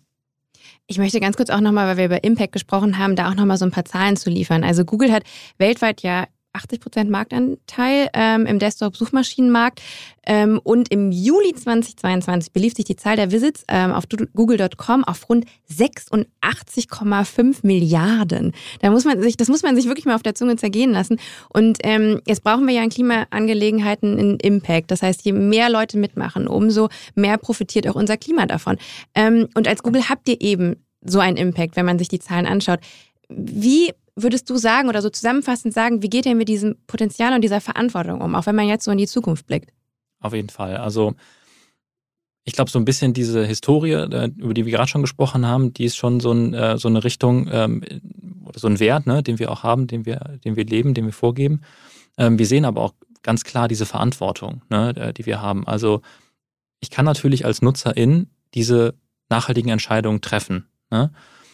Ich muss aber erstmal in die Lage versetzt werden, überhaupt diese so eine Entscheidungsmöglichkeit oder eine Entscheidungsgrundlage, eine Entscheidungsmöglichkeit zu haben, ne, um überhaupt diese Entscheidung treffen zu können. Und da sehen wir ganz stark unsere Verantwortung. Wie können wir Informationen so darstellen, so aufbereiten, dass NutzerInnen informierte Entscheidungen treffen können, egal in welchem Bereich. Ja? Ob das jetzt bei der Navigation ist mit dem Auto, ob das bei einer Flugreise ist, ob es bei einer Hotelbuchung ist, ob das bei dem Autokauf ist. Und ähm, genau, das, das, das sehen wir wirklich als eine große Verantwortung, auch dann eben durch unsere Reichweite, ähm, hier dann wirklich einen weltweiten, globalen, positiven Beitrag leisten zu können. Muss ja auch leider sagen, ihr seid ja leider auch so ein bisschen Gateway zu vielleicht auch falschen Informationen. Ne? Also ähm, egal zu was ich mich informieren will oder gar was für eine äh, Meinung ich quasi irgendwie bestätigt haben will, finde ich ja im Zweifelsfall bei, bei Google dann halt auch eine Bestätigung dafür, auch wenn das halt vielleicht nicht faktenbasiert ist. Oder ähm, gibt es da irgendwie ähm, ja, Projekte in der Pipeline, ähm, wo ihr sagt, okay, wir wollen das verhindern oder den Menschen zum, zumindest sagen, das ist eine zertifizierte Information und das halt eben nicht. Und das Absolut. ist eher eine Meinung. Absolut. Also es ist ein äh, Thema, was für uns extrem wichtig ist. Mhm. Auch hier wieder Stichwort Partner, vertrauenswürdige Informationen, arbeiten natürlich viel mit, mit Publishern zusammen, arbeiten aber auch immer mehr mit, äh, mit staatlichen oder nichtstaatlichen Organisationen zusammen, ne, die ähm, äh, Informationen bereitstellen. Gerade in der Corona-Zeit war das eben ein Thema, wie bekomme ich möglichst verlässliche Informationen zu, äh, zum Thema Gesundheit. Ähm, das, auch was du vielleicht aus der Suche kennst, diesen, diese kleinen Kästchen, ne, die Informationen quasi darstellen, nochmal so ein bisschen konzentriert. Knowledge Graph nennen wir das. Yeah. Ne, das. Das sind natürlich auch wirklich intensive Zusammenarbeit mit Partnern, die wir haben, um diese Informationen Ach, darstellen zu können. Es sind also teils, teils. Ne? Also ah. ne, manchmal ist es im Prinzip eine Information vom Partner, kann man dann noch mal sehen, von wem das kommt, ähm, die wir dann darstellen. Und so versuchen wir das zu machen. Wir passen aber auch auch, auch, auch unseren Ansatz an. Ne? Es gab zum Beispiel gerade ein großes Update im, im, im Search-Bereich, um so Clickbait-Content äh, nicht mehr so zu, zu pushen, zu promoten. Ne? Das heißt, wir versuchen da auch immer ähm, uns anzupassen, mitzugehen und dann Informationen zu, bereitzustellen, die verlässlich sind, die, denen man vertrauen kann und die hilfreich sind. Das, äh, das beruhigt mich auf jeden Fall sehr. Ja, mich selber ich, auch. Ja. Also ich habe die Welt schon sehr im Chaos gesehen. Ähm, ich möchte mit dir noch über ein letztes Projekt ähm, sprechen, weil das fand ich super spannend. Ähm, ich habe gelesen, dass Google über 500 Städten weltweit dabei hilft, bis 2030 eine Gigatonne Emissionen, gut, du sagst es mal schwierig, das alles darzustellen, aber eine Gigatonne, das klingt sehr viel und ist sehr viel, ähm, Emissionen einzusparen mit dem Environmental Insights Explorer. Kannst du ein bisschen mehr von diesem Projekt erzählen? Ja, richtig, genau. Also wir haben bei Google natürlich viele Produkte, die sich an NutzerInnen wenden. Ne? Also wie Google Maps haben wir schon viel drüber gesprochen. Was kann ich selber nutzen? Das kann ich selber sehen. Ähm, da kann ich dann eine Entscheidung treffen für mich. Ähm, es gibt aber auch Themen, die ähm, und Produkte wie den Environmental Insights Explorer, die richten sich stärker an, an Partner, in dem Fall an Städte. Ja, also Städte sind, äh, wir leben viel in Städte, wir haben eine sehr hohe Urbanisierungsquote, nicht nur in Deutschland, sondern auch weltweit und die wird wahrscheinlich eher zunehmen. Und in Städten findet einfach viel statt. Viel Mobilität, viel Wertschöpfung, ähm, viel Energieverbrauch. Mhm. Und dieser Environmental Insights Explorer ist quasi ein, eine, eine, eine Sammlung von Informationen für Städte. Ja? Also so ein Dashboard. wie ein Dashboard, so kann man Ja. sich das vorstellen. Ja, dass ich als Stadt selber sagen kann, okay, ich möchte, ähm, ich kann diesen Zugang beantragen, das ist kostenfrei, ja, jede Stadt kann das machen, äh, kann das quasi bei uns beantragen und kann dann quasi sich das anschauen. Und was sehe ich da als Stadt? Es sind verschiedene Dinge, ne, die ich mir angucken kann. Ich habe einmal Verkehrsemissionen, also wir zeigen quasi an, auch basierend auf Google Maps Informationen dann, welche Verkehre finden eigentlich in einer Stadt Mhm. statt. Ja, also innerhalb der Stadt, die in die Stadt reinkommen und aus der Stadt rausgehen. Und dann im Prinzip nochmal runtergebrochen, mit welchen Verkehrsmitteln finden die statt. Ja, das sind dann unsere Informationen. Städte haben meistens eigene Informationen, aber es ist vielleicht ganz hilfreich, das mal abzugleichen und zu schauen, okay, die Informationen, die wir haben, sind noch sehr, sehr aktuell. Ja, also aktualisieren die wirklich sehr, sehr häufig. Und dann kann ich im Prinzip schauen, wie viel ist das denn eigentlich, was ich habe? Wie muss denn meine Planung aussehen? So, wo will ich überhaupt hinkommen? Und wie hat sich das auch verändert ne, in den letzten Jahren? Wir hatten ja schon über das Thema Fahrrad und, und Fahrradboom gesprochen. Kann ich das in den Daten denn so ablesen oder ist das nur meine persönliche Empfindung vielleicht? Ne? Und diese Daten stellt ihr den Städten einfach zur Verfügung. Die stellen wir Städten zur Verfügung, richtig. Genau. Ja. Und äh, rein theoretisch kann ich auch, weil ich habe es nämlich versucht, man kann ja auch online quasi, ich kann auch auf die Seite gehen. Und ähm, aber bei den Städten, wo ich eingegeben habe, konnte ich nicht auf die äh, Daten zugreifen. Das- genau, richtig. Warum ist das so? Also wir haben uns für den Weg entschieden, dass Städte den Zugang anfragen Mhm. und dass die Städte dann die Möglichkeit haben, diese Information zu veröffentlichen, zugänglich zu machen oder eben auch nicht. Das heißt, wir als Google wollen nicht für eine Stadt entscheiden, machen, wir es diese Daten verfügbar für alle oder nicht. Ja, wir sagen, okay, wir gehen diesen Weg eben partnerschaftlich mit den Städten zusammen. Wenn eine Stadt das veröffentlichen möchte, kann sie das tun. Und dann kann quasi jeder Nutzer, jede Nutzerin sich das anschauen. Wenn eine Stadt es aber nicht macht und nicht möchte, weil sie die Daten vielleicht nicht reviewed hat, weil sie vielleicht damit nicht übereinstimmt, weil sie sagt, hey, wir haben aber ganz andere Daten, wir haben hier ganz andere Werte, dann Weil es eine ganz ist schön schmutzige Stadt ist und das möchte die Stadt nicht, dass das alle wissen. Ja, oder vielleicht andere Gründe. Ne? Ähm, Und da sagen wir einfach, wir, wir wollen das lieber partnerschaftlich tun. Und ähm, die Verkehrsdaten sind auch nur eine Facette davon. Ne? Ja, ich habe hier noch so ein paar andere, ähm, ich habe mir nämlich ein paar Notizen gemacht. Also ihr könnt das Potenzial für Solardächer einschätzen, wahrscheinlich halt über die, äh, über die Satellitenaufnahmen und gucken, da kann ein Solar drauf, drauf, da, da, da. Ähm, dann könnt ihr den aktuellen Baumbestand messen, äh, Tree Canopy Insights, ich weiß nicht, ob ich es richtig ausgesprochen habe. Und ihr helft dabei quasi auch Baumbepflanzungspläne zu erstellen, weil, das habe ich in einer der letzten Folgen gelernt, haben wir auch ein enormes Problem, dass die Städte gerade so doll aufheizen. Und ich glaube, es war in, was, Mailand? Madrid? Oh Gott, oh Gott.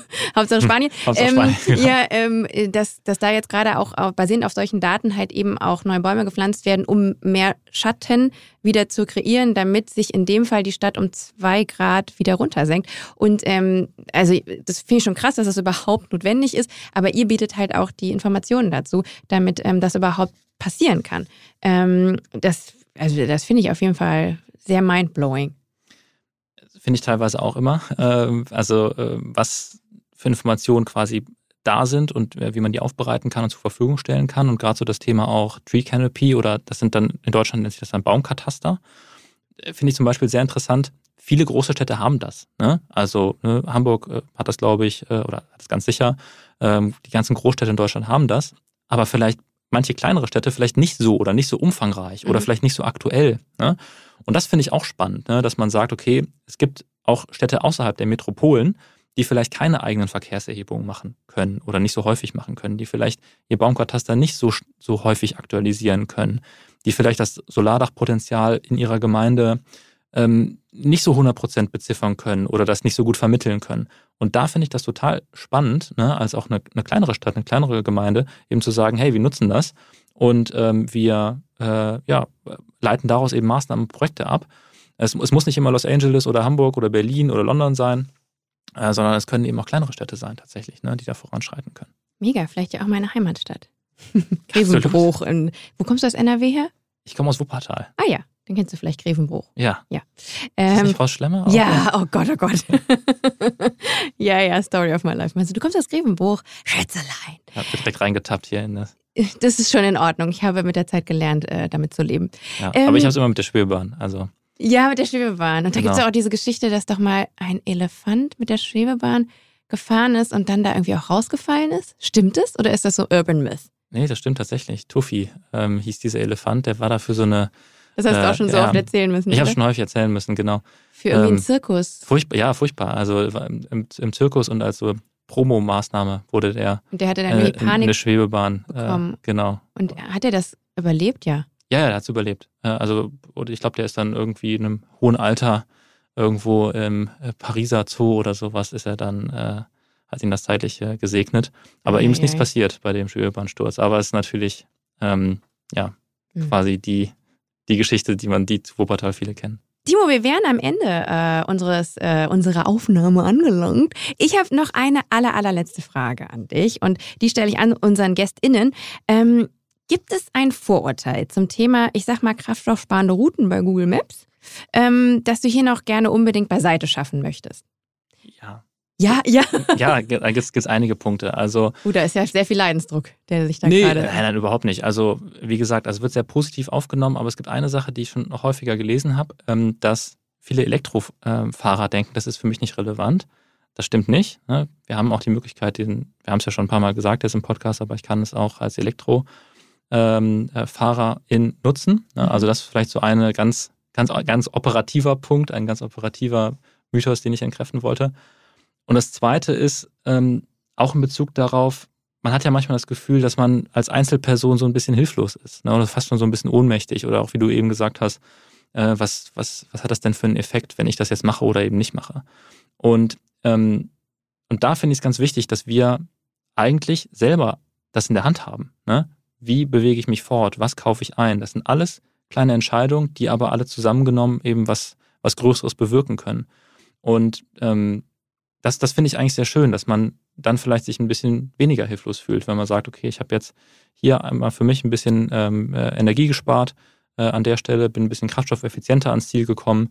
Ähm, oder vielleicht nehme ich zunächst mal das Fahrrad oder die Bahn, weil jetzt bin ich erstmal darauf aufmerksam geworden, das verbraucht ja auch tatsächlich Benzin, wenn ich mit dem Auto fahre. Und ähm, das finde ich eigentlich, ähm, ja, vielleicht dann so eine, so, eine, so eine positive Botschaft auch für mich selber immer, wo ich dann denke, okay, das ähm, habe ich in der Hand und wir alle zusammengenommen haben dann vielleicht einen äh, positiven großen Effekt global. Und alle, die, die noch mal ein Argument brauchen, schauen sich einfach eure Zahlen an, oder? Also seit Launch in Nordamerika äh, äquivalent von 100.000 Autos ähm, quasi äh, an, an Emissionen eingespart. Ich finde, also, da, also das wäre dann auf jeden Fall spätestens da, würde ich sagen, klar, nutze ich halt die Route mit dem äh, grün markiert. Was sagst du, wie ist die markiert? Weil ich ja noch nicht. Ich gucke aber gleich nochmal nach auf meiner, meiner App, ob es nicht vielleicht jetzt angekommen ist. Es ist ein grünes Blatt. Ein kleines grünes Blatt. Ein kleines genau, grünes es ist ein kleines grünes Blatt mit hoffentlich dann großer Wirkung und wir hoffen, dass es noch viel, viel mehr Autos werden, die dann in Zukunft eingespart werden können. Da hoffe ich gleich mal mit. Ähm, Timo, vielen, vielen Dank für dieses Gespräch und ähm, für äh, auch diese Offenheit, die ihr auch als Google habt, dass ihr quasi auch sagt, ähm, wir legen das alles transparent, was wir da ganz genau machen. Und ich finde auch gerade in Bezug auf ähm, Thema Daten, ne? viele Leute sagen so, ich will nicht, dass meine Daten genutzt werden. Aber wenn ich sehe, was ihr mit meinen Daten macht, die ich euch ja auch zur Verfügung stelle, weil ich ja auch eure App nutze, ähm, dann finde ich, sind die da in guten Händen. Macht das bitte, ähm, wenn wir äh, damit einen Impact haben. Ich finde gerade ähm, beim Thema kraftstoffsparende Routen ist es ganz greifbar. Ne? Mhm. Also ich kann ja auch den Motorentyp nicht angeben. Ne? Ich kann Mhm. sagen, ich, ich möchte das äh, nicht jetzt quasi teilen. Aber ich sehe hier direkt als Nutzerin die Verbindung. Ne? Und, äh, und das finde ich eigentlich ein ganz schönes, ganz schönes Beispiel, ähm, wo Daten einfach auch einen positiven ähm, Impact haben. Ne? Und äh, wo man das als, als Nutzerin auch gut, äh, gut in Verbindung setzen kann. Und ähm, wenn das eben möglich ist, mit, mit Daten einen positiven Beitrag zu leisten, dann finde ich das auch eine, ja, eine sehr schöne Sache. Mit meinen Daten dürft ihr das weiterhin machen. Vielen Dank, Timo. Ähm, ich wünsche dir noch einen schönen Tag. Du radelst jetzt wahrscheinlich wieder nach Hause. Oder ins Büro. Genau. Oder ins Büro. Dann viel Spaß. Ich hoffe, das Wetter hat sich gehalten. Wir gucken gleich mal aus dem Fenster. Ja, vielen Dank. Liebe HörerInnen, ein Moment aus dem Gespräch mit Timo ist sehr prägnant bei mir hängen geblieben. Und zwar der, wo er über die Bereitwilligkeit von NutzerInnen spricht, nachhaltigere Entscheidungen zu treffen, sobald diese eine Wahl haben. Also beim Beispiel Google Maps, die schnellste Route wird der Energiesparenden gegenübergestellt und erst beim Vergleich der beiden Optionen und der Sichtbarkeit der Ersparnis auf der grünen Route entscheiden sich die NutzerInnen für die klimafreundlichere. Das ist vermutlich recht einfache Psychologie und der freie Wille spielt dabei eine wichtige Rolle. Aber wie wäre das, wenn wir genau dieses Prinzip auf alle unsere Entscheidungen im Alltag anwenden würden? Wenn wir immer die konventionelle Variante mit der klima- und umweltschonenderen vergleichen würden, Pro und Kontras abwägen, Mehrwerte wahrnehmen und so weiter, dann könnten wir Gewohnheiten aufbrechen. Und genau das ist doch, was so wichtig ist in unserem täglichen Kampf gegen den Klimawandel. Noch mehr Inspiration für einen klimaneutralen Alltag findet ihr auch auf unserer Website oder unseren Social-Media-Kanälen. Die Infos dazu findet ihr in den Show Notes. Ich hoffe, dass ihr auch in zwei Wochen wieder vorbeischaut. Dann gibt es nämlich wieder eine neue Folge bei bei CO2. Falls ihr das nicht verpassen wollt, abonniert jetzt diesen Kanal. Bis dahin, bleibt sauber und tschüss!